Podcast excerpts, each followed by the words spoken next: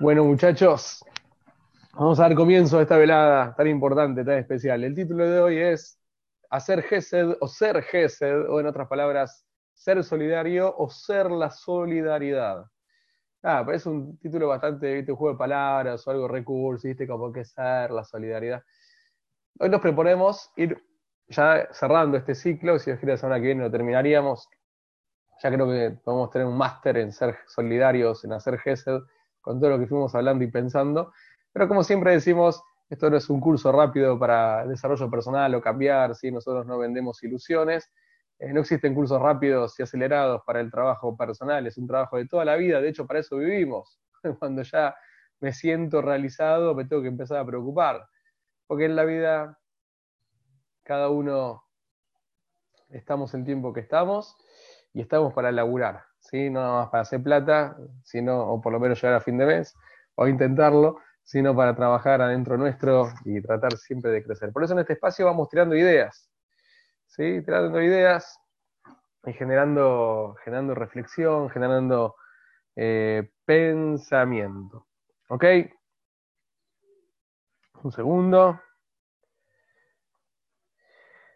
El tema de hoy, justamente el tema de hoy, tiene que ver con un paso más en todo lo que venimos hablando, de ser solidario, de... El otro día hablamos sobre la importancia de poder discernir entre lo que me pasa a mí por dentro y lo que yo proyecto hacia afuera. Que son dos mundos diferentes, ¿sí? Tendemos a sentir o a pensar que lo que me pasa por fuera, por dentro, lo, tengo, lo puedo mostrar tranquilamente. Y existe la, posibilidad de cambiar esa visión. ¿sí? Habíamos hablado, contamos una historia de una persona que estuvo en la Shoah, como él trabajó durante dos años, así como nosotros trabajamos para trabajar eh, la, en, en, el plano corporal, físico, la imagen que proyectamos hacia afuera, en el plano físico, los músculos, etcétera, la postura, él trabajó para eh, trabajar, él trabajó sobre su, su, su acciones, su, su, la, el semblante que transmitía ¿sí? hacia afuera, y es algo que realmente tiene que ver primero con nosotros, pero especialmente con el afuera, ¿sí? Tiene que ver con la empatía, con saber que afuera hay un mundo que está esperando algo de mí y que yo me debo también a ese mundo y, y que parte de mi convivencia como ser un ser social tiene que ver con poder pensar en la necesidad del otro también, en el hecho de ver una persona eh, con, con, con, cierto aspecto, con cierto, especialmente cuando hay un vínculo, ¿sí? te encontrás con tu pareja después de mucho tiempo, te encontrás con una persona, hola Alan, ¿cómo estás? Una persona muy querida como Alan, hace mucho que no ves, y vos estás pasando un mal momento, eh, obviamente si es un amigo lo vas a charlar, se lo vas a contar, se lo vas a compartir si es lo que querés, pero no necesariamente tenés que arruinarle la vida con una cara tirada, sino que justamente contemplar también la expectativa del otro puede generar una vinculación mucho más sana y mucho, y mucho mejor. Por eso, como siempre hablamos, esta cuestión del GESED tiene que ver, como dijo una vez Pablito, que ya no está con nosotros, ya va a entrar, tiene que ver no nada más con, o sea, con agrandar mi zapato para meterte en mi zapato si es que entras, sino realmente entrar, entrar en, tu zapato. Con lo cual, sabemos que tenemos los famosos ocho niveles de Tzedaká, del Rambam, ¿sí? Vamos, no vamos a citar todos ahora, pero el, el eh, haciendo una escala más amplia, eh, uno podría pensar quedarse de acá, si vos necesitas algo, yo te lo doy, yo te lo doy. Pero de repente puede ser mucho más altruista, en vez de dártelo directamente, buscar la forma que vos llegues a eso. Te lo puedo prestar. O más aún, puedo buscar la forma que vos te lo ganes. Si una persona no llega a fin de mes, es muy importante darle lo que necesitas. Ok, perfecto, para que pueda vivir y llegar a fin de mes. Pero más importante es, de repente, dice el Talmud, darle un préstamo. Y más importante todavía, dice Maimónides, es conseguir, buscar, ayudarlo a tener un trabajo para que él mismo se lo, se lo gane. Hay algo muy interesante que es que incluso si vos tenés una plata para darle a alguien, ¿sí? el tipo, sabes que necesita dos mil dólares para un tratamiento, para un negocio, necesita esa plata. Se la puedes dar, ok, y el tipo va a recibirlo porque lo necesita. Pero ¿cuál va a ser el, estado emocional de él cuando está recibiendo? ¿Sabes lo duro que es? Yo creo que en la vida todos hemos necesitado y hemos eh, recibido, ¿no? Eh, todos necesitamos en la vida. Cuando uno se pone más viejo, necesita cosas de repente más que a veces cuesta más también. ¿Sabes lo difícil que es eh, que te den, que te estén dando? Y a veces no te queda otra, te deja agarrarlo porque lo necesitas. Entonces, uno cuando va a hacer una obra de bien, eh, está buenísimo darlo, ¿no? Y es re importante, y el otro lo va a aceptar de mil amores porque lo necesita. Pero si uno logra ponerse en el lugar del otro y dárselo de la forma más digna posible. Yo he conocido una persona que él se ocupaba, eh, una persona pudiente, y repartía mucho dinero en Sedacá. Y una vez dejó de dar plata en Sedacá, y lo que hacía es, le inventaba trabajo a la gente hay una teoría económica de hacer así, ¿no? Yo no sé mucho de esto, pero él inventaba trabajo a la gente, es como que, no sé, eh, tenías un negocio y ves, escucha, necesitas un empleado, no, te lo pago yo, te viene bien, no necesito, yo te, lo ponemos en blanco, yo le pago todo.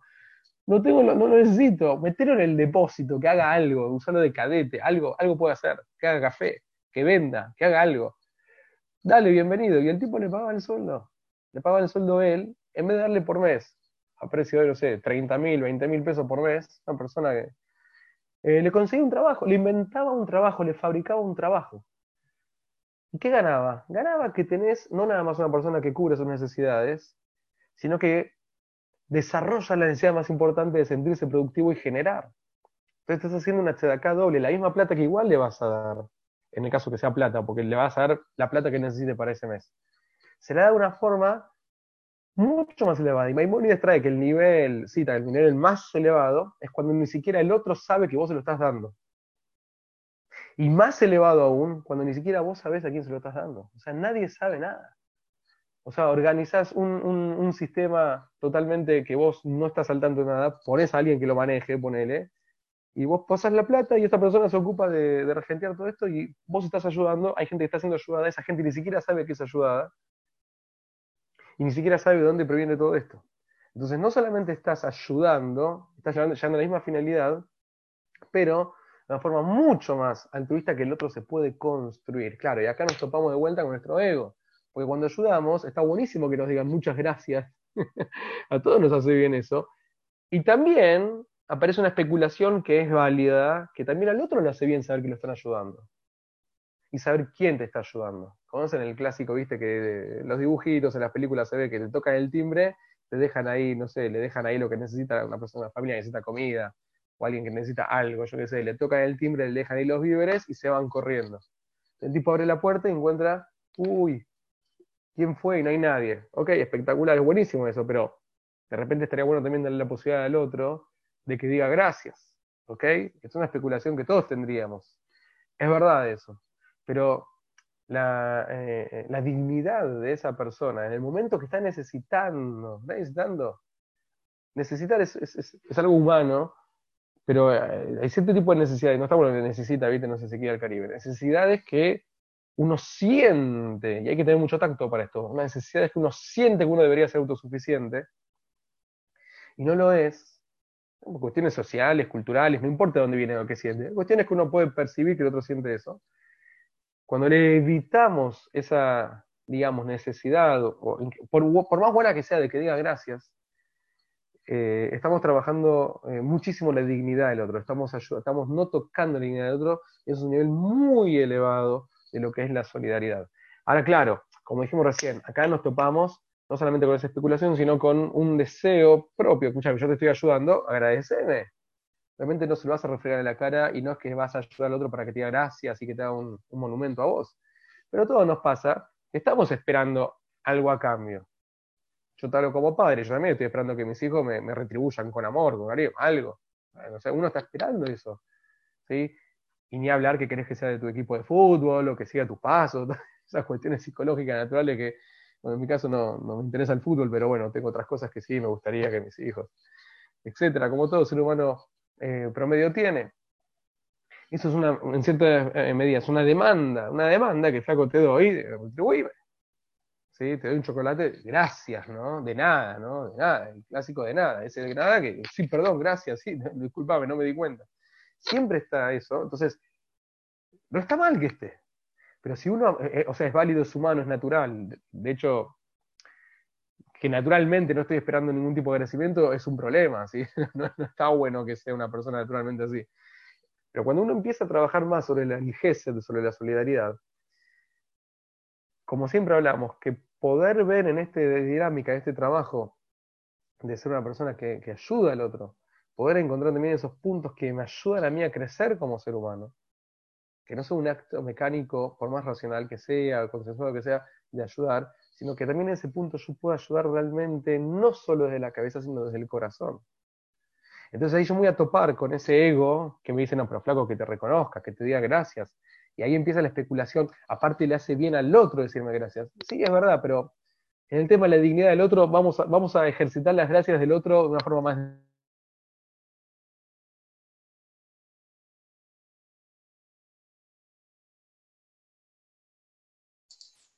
Se te cortó, Uri.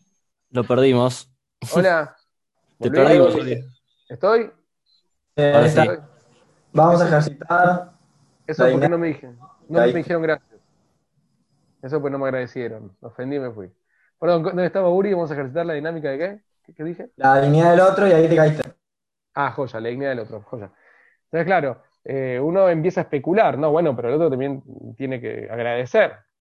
Entonces, bueno, es verdad que el otro tiene que agradecer, vamos a hacer una forma digna que le agradezca, ¿no? Que tenga que, entre comillas, hágalo, ¿sí? Rebajarse, porque el ser humano siente eso. Si tiene que rebajar, decir gracias y ver que el otro sabe la, falencia que yo, estoy teniendo, o que el otro, yo sepa lo que yo estoy teniendo. Entonces, vamos a un paso más en el cual ya no es simplemente ayudar al otro desde la cabeza, con corazón, la cabeza con corazón, porque el otro necesita, sino buscar de que la ayuda, el gesed, la solidaridad sea parte de mi ser. Y si yo quiero que el otro esté bien, si mi objetivo es que el otro esté bien, voy a hacer lo posible porque él lo esté, incluso en detrimento mío. Y ahora vos fíjate que esto es bastante lógico lo que estoy planteando, porque cuando vos ayudas a alguien con plata, ¿sí? y lo hago todo con pinzas, no, no, no, no, no, no saquen conclusiones hasta el final todavía.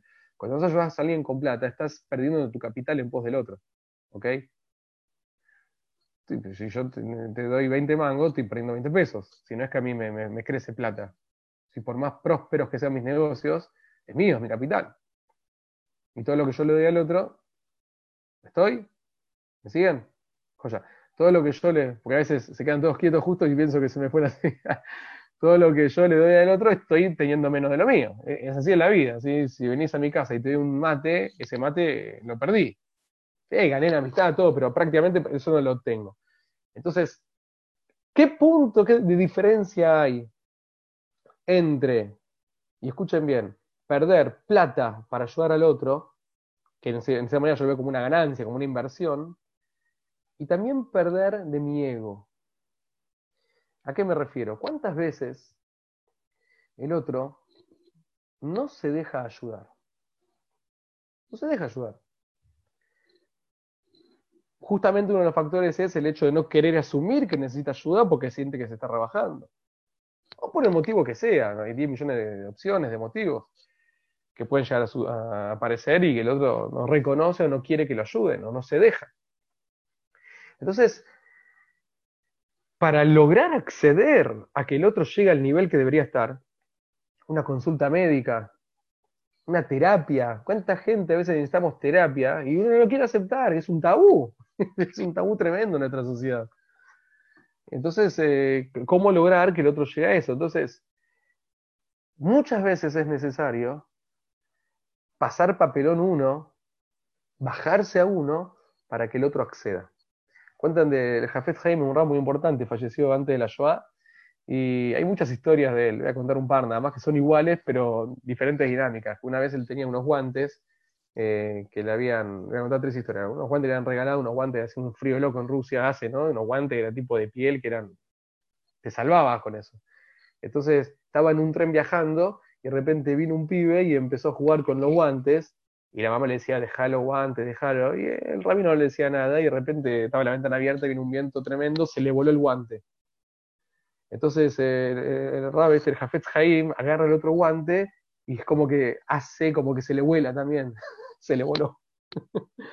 Entonces eh, dijo, uh, antes por lo menos tenía un guante, ahora no tengo ningún guante. Entonces como que ahí se calmaron las aguas. Otra vez tenía invitados en su casa un Shabbat. y tenía el mantel, todo, y le dio a cada invitado una copa de vino. Y de repente a uno hizo un ademán extraño, se le cayó el, el- la copa de vino al mantel, inmediatamente él se hace el tonto y, tira la botella de vino. Entonces, uy, perdón, perdón, perdón. Es como que pasó totalmente, eh, totalmente desapercibido. Y hay una tremenda que Víctor Hugo tiene una, no me acuerdo ahora, ay, se me fue el nombre, que cuenta una historia similar. Los Miserables, en Los Miserables pasa algo similar. Era gente muy humilde en, en el Jafet Haim y tenía una, ¿cómo se llama? Ahí se me fue el nombre, hoy estoy medio esclerótico. tenía unos cubiertos, unos cubiertos que había recibido cuando se casó hace 80 años, eh, de plata. Y una noche estaban durmiendo y escucha eh, movimiento de, de cuchillo de plata que se movían los cuchillos. Entonces se levanta a ver qué pasa y ve que habían dos tipos, le- estaban sacando los, los- cubiertos de plata, lo que tenía. Vajilla, vajilla. Tenían los cubiertos de plata, se lo estaban sacando. Entonces cuando lo ven, los tipos se encanutan y se van corriendo. Y él sale a la puerta y les empieza a gritar, se los regalo, se los regalo. Tipo, lo único que tenía, se lo estaban, se lo estaban robando y después ya se los regalo. Como para sacarles ese cargo de conciencia. Una persona que realmente, incluso con ladrones, ¿sí? que eh, a veces la gente que va a hacer, Eh, robaba en esa época especialmente porque no tenía para comer, ponerse en el lugar del otro y buscar hacerle el ridículo vos para que el otro pueda acceder a, eso que, en estos casos no pasar papelón, no pasar vergüenza, o por lo menos dirimir el cargo de conciencia, y no sentirse reprobado socialmente. A veces al ladrón, lo que lo hace el ladrón es que una vez en la escuela se llevó el lápiz del otro y el, el- el docente o el que sea, oreja de burro te van a poner, y sale burro el pibe, y lo mandaron una mala nota a la casa por ladrón, y el pibe ya se le metió en el bocho que es ladrón. Si no, yo te lo regalo, no, vos no me robaste. Entonces el tipo puede, puede regenerarse, puede volver a empezar. Pero para eso hace falta mucha grandeza para bajarte tanto. Deje reducirte a la nada. Hacer el papelón. Hacer el papelón. Una persona, te das cuenta que necesita terapia. Lo cual es algo. to- Es, un problema, yo hablo mucho de esto porque eh, hay que sacarse el cuco de la cabeza, hay que sacarse el mito. No digo que es mitzvah ir terapia, ¿no? Pero muchas veces es necesario. Si tuve un resfrío, voy al, clínico. Ahora no voy porque me, me pueden meter por coronavirus. Pero y, y las personas necesitamos cierto desequilibrio. Necesitas, necesitamos. ¿Qué, qué problema hay? ¿Cuál es el problema? Entonces, muchas veces la gente está reticente. Entonces, una vez se tiene que decirle, no, yo también voy, o yo también fui, me hacía pipí en la cama de chico, cualquier cosa hay que decir, como para llevar al otro a un nivel de relax y que se abra y que realmente acceda a eso. Ahora, claro, en el plano comercial lo que estoy diciendo es muy fácil, porque cuando vos tenés que hacer una relación comercial con alguien, vos le vendés un servicio a alguien, vos trabajás en relación de dependencia con alguien, o vendés un producto, vos te sentás con tu gerente, con tu jefe de grupo, con tu cliente, o estás con el cliente, y hola, ¿qué tal? ¿Cómo estás? Y a vos lo que te importa es vender. El objetivo está claro, vos querés vender. ¿sí? Vos a la, llegás a la empresa a las 8 de la mañana, 9 de la mañana, bueno, hoy en día es por Zoom, ¿no? Pero en tiempos normales, o vas a la oficina, o vas al negocio, o vas a ver al cliente, y a vos lo que te importa, por más buena onda que tengas con otra persona, es venderle, ¿ok? Y eh, es totalmente válido y es perfecto, porque las relaciones comerciales son así, el otro también sabe que vos quiere que- que- el otro también sabe que vos querés venderle, y para eso te llamó, o sea, para eso entró a tu negocio. Así se maneja el mundo. Entonces, eh, en ese ámbito, ¿ok? En el ámbito comercial se maneja así. Entonces, el objetivo está claro. Café más, café menos, charla más, menos, pero bueno, vamos a los bifes. Y, y en definitiva, toda la charla que hay previa y post, y los WhatsApp de feliz cumple, tienen que ver con el hecho de venderle. el momento específico y el cliente de que te haga, de que le haga- de- cuando sos cliente que te hagan precio. Es- esa es la dinámica que se da. Entonces el objetivo está claro, ¿sí? ¿Y te importa hablar un poco más de estudiantes de La Plata cuando no sabes y no te importa estudiantes de La Plata porque el otro imp- te importa eso no te importa? ¿Y te importa reírte los chistes malos que hace el otro flaco porque es lo que te va a llevar a llegar a tu objetivo? No te importa. No estoy diciendo que está bien está mal, estoy diciendo lo que, lo que sucede en la vida cotidiana, ¿sí? ¿Te importa hacerte el tonto con algo cuando estás más tiempo para pensar una respuesta y no quedar mal parado y, y quedar como un bobo porque no? ¿Te importa hacerte el tonto cuando te quedas callado porque como dice la frase, mejor parecer tonto que lo confirme. No nos importa eso. ¿Por qué? Porque tengo claro mi objetivo, flaco, reíta, hacer lo que quieras. Yo en la empresa tengo claro a dónde apunto. ¿sí? Yo sé a dónde apunto. Yo sé que quiero llegar a esto, sé que quiero estar un, par de años y después hacer la mía. Yo sé lo que quiero. Cuando tengo claro el objetivo, estoy dispuesto a pagar un montón de costos porque tengo claro dónde voy a ir. Tengo claro dónde voy a ir. Entonces, si así nos pasa en la beta comercial, empresarial, eh, lo que sea, ¿cuánto más podemos emplear estos métodos que son inherentes al ser humano?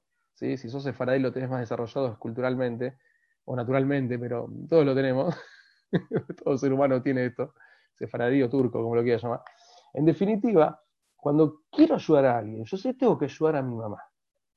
Tengo que ayudar a mi abuelita ahora con la pandemia, que está encerrada hace seis meses y está de complicada la situación. Y la verdad que no la aguanto. No, no es mi caso, yo ya no tengo abuelas, ¿no? Que la Emma Shalom, que descanse en paz, pero pasa mucho, pasa con, la, gente grande, con gente joven, pasa con amigos, pasa con conocidos, pasa con tu ex, pasa con tu pareja actual, pasa con uno mismo, pasa con tus hermanos. Un montón de gente que vos querés ayudar, uno mismo es difícil, ¿no? Pero con otro, vos querés ayudar, y te das cuenta que el tipo está bloqueado, que el tipo está para atrás, que el tipo está depre, que el tipo no accede, que no ve un negocio tremendo y no lo agarra. Si tenés claro tu objetivo, ¿a dónde querés llegar? Si tu objetivo es realmente, genuinamente es ayudarlo, no vas a escatimar en medios, incluso cuando sean a costa de, digámoslo así, tu propio ego. No hablo de tu propio honor, hablo de tu propio ego, que son cosas diferentes. Propio ego. Y justamente cuanto más honor propio uno tiene, cuanto más autoestima uno tiene, uno está dispuesto a ceder en honores vanos, en orgullo vano, en reconocimientos que a la larga no te cambian nada. Podés ser varios likes en Instagram, no pasa nada, en Facebook, no pasa nada. Cuando está claro el objetivo que es ayudar al otro. Si es que está claro el objetivo. Entonces, este es el punto que hoy queríamos eh, compartir, el hecho de empezar a dejar de, o sea, evolucionar y, ver este, el, proceso de GESE de solidaridad, no nada más como un proceso cognitivo o, pragmático que yo empleo en pos de lo que entiendo que hay que hacer, sino como un objetivo real y yo tengo que llegar a esto. Entonces, si te voy a dar algo, voy a buscar la forma de dártelo de la mejor forma posible.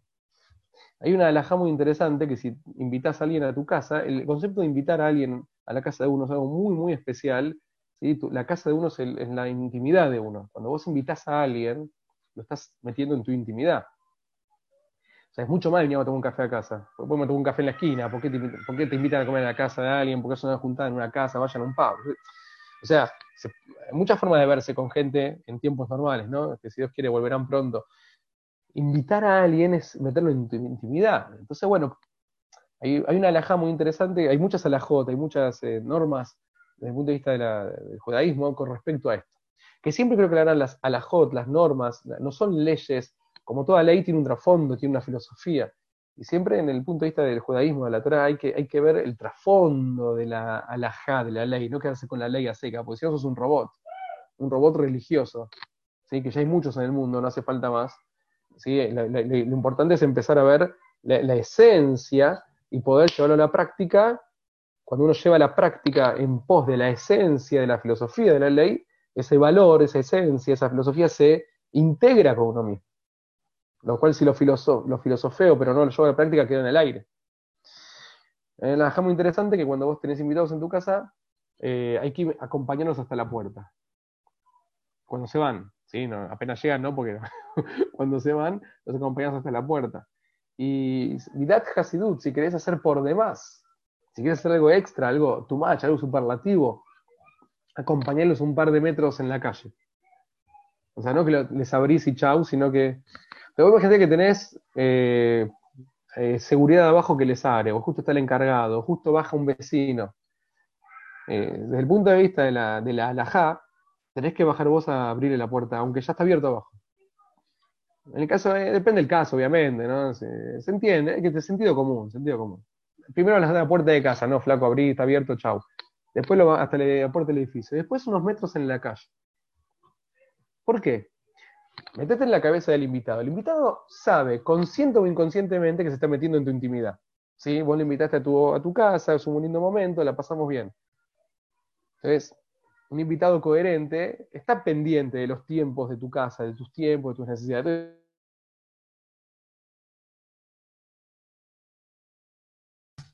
Uri, te trabas, Uri. Esperado porque te Uri. vayas. Uy, ¿no estoy? Hola. Ahí volviste. Ahí Uri. estás, ahí estás. Che, no me acompañaron cuando me fui, eh, me dejaron ir solo. ¿A dónde, dónde, dónde los dejé? Él, Eh, porque eh. hay que acompañarlo en la calle. Ah, joya. A mí me parece que Telecentro está esperando que haga un upgrade. Ya me mandaron varios mails y no le contesté nada, viste, con promociones buenas, pero yo estoy bien así, me parece que me la están haciendo para que, para que ya, bueno, flaco, da. Sí, hoy, hoy anduvo mal todo el día. Ah, no soy solo yo, bueno, bárbaro. Ah, Bueno, pues, me quedo más tranquilo, gracias, Ale. Sos un tipo muy solidario, muy empático, gracias. bueno, cuestión que el, eh, el tipo se va. Ahora, el tipo se va, sabe que estuvo en tu casa. Eh, a veces uno quiere estar solo. Entonces, él puede llegar a interpretar, si vos le decís desde el sillón, la puerta está abierta, ¿eh? Puede llegar a interpretar que yo lo estoy fletando, ¿viste? Quiero, ya quiero que se vaya. Entonces se puede sentir mal. Entonces, ¿sabes qué? Acompañarlo hasta la puerta, una forma de, tipo, me cuesta tu despedida, quiero estar con vos, te acompaño hasta la puerta de abajo. Te acompaño un par de metros. Te acompaño un par de metros. La idea de todo esto es, flaco, ya te viniste a mi casa, te ayudé, te di de comer, charlamos, te ayudé en un tema personal tuyo. Ahora, podés abrir la puerta, hace falta que yo te abra, hace falta que yo te abra, está la puerta abierta, hace falta que me levante del sillón. Te quiero mucho, ¿sabes que te quiero? ¿Te falta demostraciones de cariño? Tuvimos tres horas charlando, te cociné, te preparé, te away, de todo. Jugamos a la play, ¿qué más querés? Sí, flaco, hace falta eso. Porque existe la posibilidad de que él sienta al final que fuiste- fue una carga para vos. Entonces, en ese punto, empezar a generar esta, empatía. ¿Ok? Bueno, eh, hasta aquí por hoy, muchachos. Este es un paso muy interesante de empezar a pensarlo, que la solidaridad, la solidaridad del GES no termina en la acción, sino recién empieza ahí. ¿sí? Hay que ver todo el sistema, y hay mucha gente hoy en día, muchachos. Ustedes, gracias a Dios, acá somos, bueno, ustedes, yo no estoy viejo, pero somos todos jóvenes. Ustedes se presentan chicos jóvenes, con mucha fuerza, mucho futuro. Y hay mucho padecimiento alrededor nuestro, mucho padecimiento. Si bien estamos todos podridos de la cuarentena, estamos todos podridos de la pandemia, nadie puede más. Una persona que te diga está contento de su situación, directo a psiquiatra. O sea, la estamos pasando mal todos, pero gracias a Dios hay diferentes formas de encarar las cosas, ¿sí? Y ustedes especialmente son toda gente proactiva, yo los conozco, el hecho de estar en un espacio así, un lunes a las 6 de la tarde, es un tipo que, eh, o sea, tenés recursos, ¿sí? Tenemos- Somos gente que pensamos, gracias a Dios nos gusta, nos interesa pensar, y gente joven, hay mucha gente que está padeciendo mucho, ¿sí? Mismo dentro de casa, y no nos damos cuenta especialmente gente más mayor, a veces tenemos amigos de nuestra edad que están muy mal, ¿sí? Yo hablo constantemente con gente de la edad de ustedes, y hay pibes jovencitos que están pasándola muy mal. Y no nos damos cuenta, no nos damos cuenta. Empezar a abrir los ojos, yo también estoy mal, estamos todos en la misma, estamos todos en la misma en cierto aspecto, ¿sí? Acá mis pibes están gritando lo loco, no se escuchan. no la están pasando bien, a ver qué pasa. hay uno que no la está pasando bien, el resto sí. Hay gente que no la está pasando bien. Gente como nosotros. Entonces, estamos todos encerrados, pero hay diferentes formas de encararlo. Si vos sentís que tenés un poco mayor de, de más proactividad o más apertura y tenés más recursos, eh, es muy mo- buen momento para poner en práctica todo lo que estamos hablando y, empezar a pensar, che, ¿quién está esperando? ¿Quién necesita un llamado mío? Y no sabe que lo necesita. Esto es lo más loco, que lo llamás y te corta y dice, no, flaco, no tengo ganas de hablar. es el tipo que más necesita el llamado que más necesita que estés ahí. Bueno, este es un punto que quería hablar con ustedes. Si Dios quiere, la semana que viene vamos a dar un paso más, que es en el plano del pensamiento, juzgar para bien, que es algo que se dice mucho y es muy lindo pensarlo y es muy, eh, muy cool hablar de esto, pensar positivamente, bla, bla, bla. Pero esto es un laburo fuerte y es el nivel más elevado de eh, la solidaridad del GESEL. ¿sí? Cuando ya veo el mundo desde el GESEL, porque pensar para bien es algo muy interesante que tiene que ver no nada más con juzgarte positivamente, sino tiene que ver con mi forma de percibir la realidad. Hasta aquí por hoy. Alegría a todo, alegría verlos muchachos. Espero que estén muy bien.